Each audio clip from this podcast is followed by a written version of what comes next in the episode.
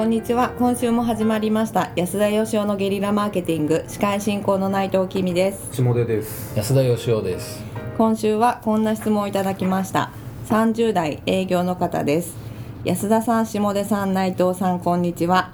いつも毎週水曜日の更新を楽しみにしています。採用面接に関して質問させてください今私は自分のチームで働いてもらう方を採用すべく週に4件ほどの中途採用の面接をしています。主に20代から30代前半の女性が多いのですが面接でどこまで人を見抜けるのかとても悩んでいます。今までも自分で面接をして採用していますがこの子ならと思い採用した方でも活躍してくれる人もいれば全く活躍できずに早期に辞めてしまった人もいます。履歴書職務経歴書と面接でその人を判断しようとしても言葉だけなら何とでも言えてしまう部分もあり嘘か本当か悩むことが多いです。特に中途採用に関してはベースとなる文化スタンスの違いが多く判断がとても難しいです。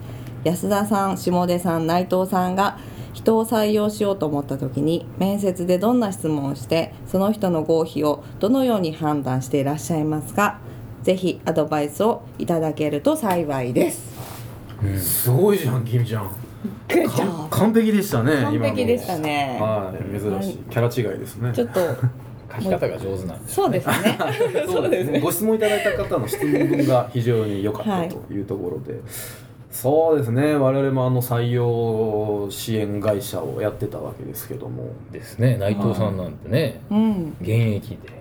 げ現役、ね、中途採用もね、はい、そうですね。お手伝いされてますもんね。僕はちょっとプロの意見を聞いています、はい、紹介とかの時は面接の代行もされてるんですか？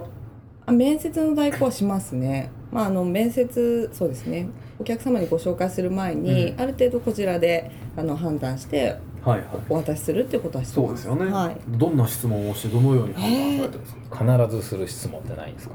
必ずする質問。でも私あんまりそのやっぱり未来についてどういう思考を持ってるかとか、まあ、そこはあんまり聞いてもっていうのがあるのでやっぱり過去にどんなことをもうやってきたかっていうかそんなになんか大それた何かじゃなくてもいいんでぱりちっちゃい頃どういうことを考えてやってきたのかってとこから結構じっくり聞いてきますね。うんうん。まあ、なぜそれを判断して、まあ、そういう選択してきたのかとか、まあ、思考のプロセスとかか過去について事実を私は聞いてきますね。はいはい。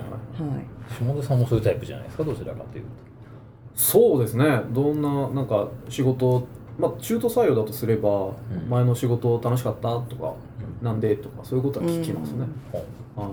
それは何のために聞くんですか？まあでもどういうスタンスで仕事に取り組んでるかですよね。うん。でなんかあの志望動機はあったら聞くとね用意されてますけどなんかしれっと「仕事楽しかった?」とか聞くとうんこう本音がポロリと出たりもするのでその辺は聞きますかね。あとは逆にあのなんか聞きたいことあるっていうのも必ず聞きますけど。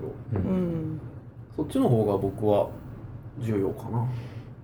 うん。そこで何を聞いてくるかっていうね、うん。なるほどね。はい。うん何何を考えてる人なのかはうん。よりわかるかなというところですけど、まあ、ただうん。基本的にこの方のご質問に答えるとするならば僕はひ面接で人を見抜く自信はないですね。うんうん。基本的には見抜けないんじゃないかっていう気はしますけどまあ全てを見抜くのは難しいですよね。はうん。あの仕事ができるかどうか見抜く質問を教えてくださいって言われてですね。い、は僕はあの究極の質問を考えたことがあるんですがそれはあの仕事ができるっていうのはどういうことかっていうのを聞くんですけどね。うんなるほ仕事ができる状態ってどういう状態だと思うと。仕事ができる人と仕事ができない人の決定的な違いは何でしょうかとか、うんするとまあその人の中での仕事ができるぞとかできないぞとかっていうのが見えてくるんで、まあ、その人ができるかどうかをどう思ってるかっていうレベルは大体わかるんで、はいはうん。そこから判断できることは多いんですよ。ね。いなるほどうね、ん。仕事ができるとはどういうことかっていうのを考えたことがある人とない人って結構大きな差が。あはいはい、そこは一発でわかりますけどね。うん。そういう意味で言えばあの僕もあのプロとアマチュアの違いって何だと思うっていうのはよく聞きますね。うん。うん。まあもちろん答えなんかないんですけど、うん。その人しなりのうんうんうん。考え方みたいなのが出てくるんでちょっと近いかもしれないですけどね。うーん。あの仕事ができる人を見抜こうと思って面接して取ってみたけどできなかったっていうよく聞くじゃないですかそういう話って。はい。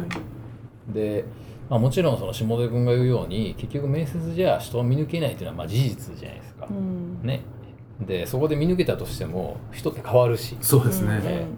でもやっぱりあのとはいうものの確率を上げるためにはい。一番大事なのは何かっていうとですねあのそもそもどういう人が仕事ができるかって仕事によって職場によって違うじゃないですか。うんはい。うん多少こうなんかあのなんかテキパキしてなくても周りの人とうまくいく人がここでは結局活躍してるんだとか、ううん。んあるいはそういう人間関係とかじゃなくてとにかく業務が早い人がここでは活躍してるんだとかはい。それってその仕事内容もそうだしその組織の状況とかによって、うん残って活躍してる人の傾向みたいなところがあるわけなんですよ、なるほど。でまずそれをちゃんと考えることだと思うんですよ、はいはいうんそこを考えずになんか面接でなんとなくできる人を見抜こうとしてるとなかなか難しいと思ううん。なるほどなるほど、まあ、自社なりこの方で言うとその自分ご自分のチームなり。で活躍する、まあ、営業の方だということですけどいはい。どんな人がその営業ができる人なのかと活躍してるのかと、はい。うん。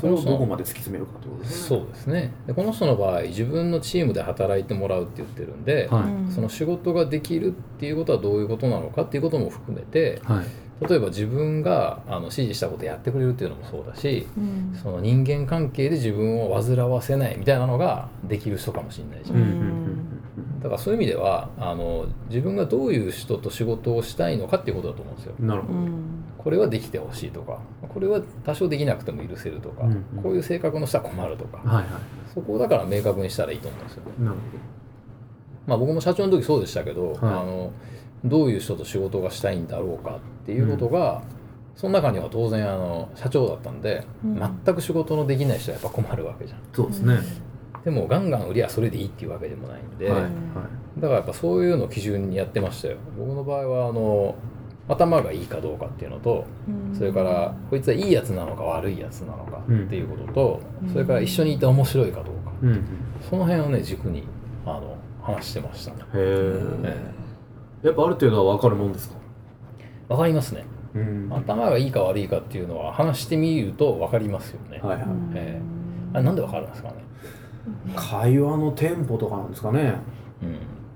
会話のテンポ。まあ、聞いたことにどれだけ的確にというかその質問の意図までうん。汲み取ってきてくれるのかうん表面上で回答するのかとかうん。その辺では分かりますよね、そうですね。うん。頭がいいっていうのといいやつかどうかっていうのは結構反比例する傾向にあって、なるほど。ええ。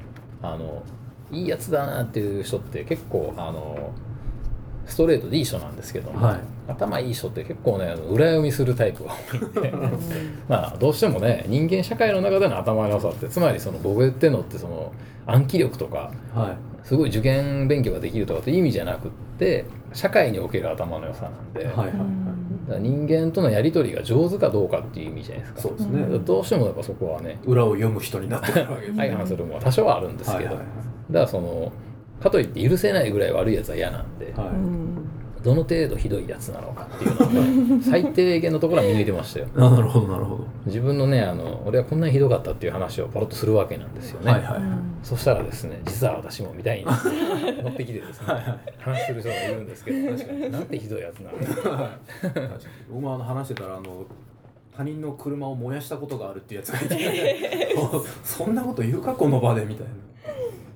ありましたねまあでもやっぱり自分が仕事したいかどうかっていうところでいくと、うん。あのまあ、とことん悪いやつは嫌なんですけどでもやっぱりちょっと頭が切れてで一緒にいて面白い人っていうのはありましたね。なるほど。面白いかどうか相性ですけどね。そうですね、こちらの方にアドバイスするとしたらどうなりますかね？うん、僕はやっぱその人と一緒に働いてるところをこうイメージしてみて、はい、えーとまあ、最低限できてほしいところっていうのは面接でチェックしないといけないですけど、はい。何かしらやっぱりこううまくいかなくなる要素がこう出てこないだろうかっていううん。人間関係とか、うん。なんかその精神的な強さとか弱さとかはいはい。も含めて、そこをやっぱりあの自分の職場に当てはめて考えてみることじゃないですかね。なるほど、まあ、ということはやっぱりさっきのねお話に戻りますけどまずはこの自社自分のチームで活躍するっていうのはどういう人なんだと。はい、どんなタイプで何ができてうんどんな考え方の人がいいのかっていう、まずそこを明確にしてうんはい、その上で最低ラインを超えてるのかどうかはい、という判断をしていただくというところですね。そうですね、うんそのチームの他の人との関わりをちゃんと考えることですね。はい。わかりました。ありがとうございます。今週だいぶまっとうな回答になっちゃいましたけども。毎回ですあ、毎回です。はい、楽しんでいただけたでしょうか。えーということで今週はここまでとさせていただきます。今日もありがとうございました。ありがとうございました。ありがとうございました。安田義雄への講演依頼とゲリラブランディングのご相談は安田義雄 .com のお問い合わせフォームよりご連絡ください。お待ちしております。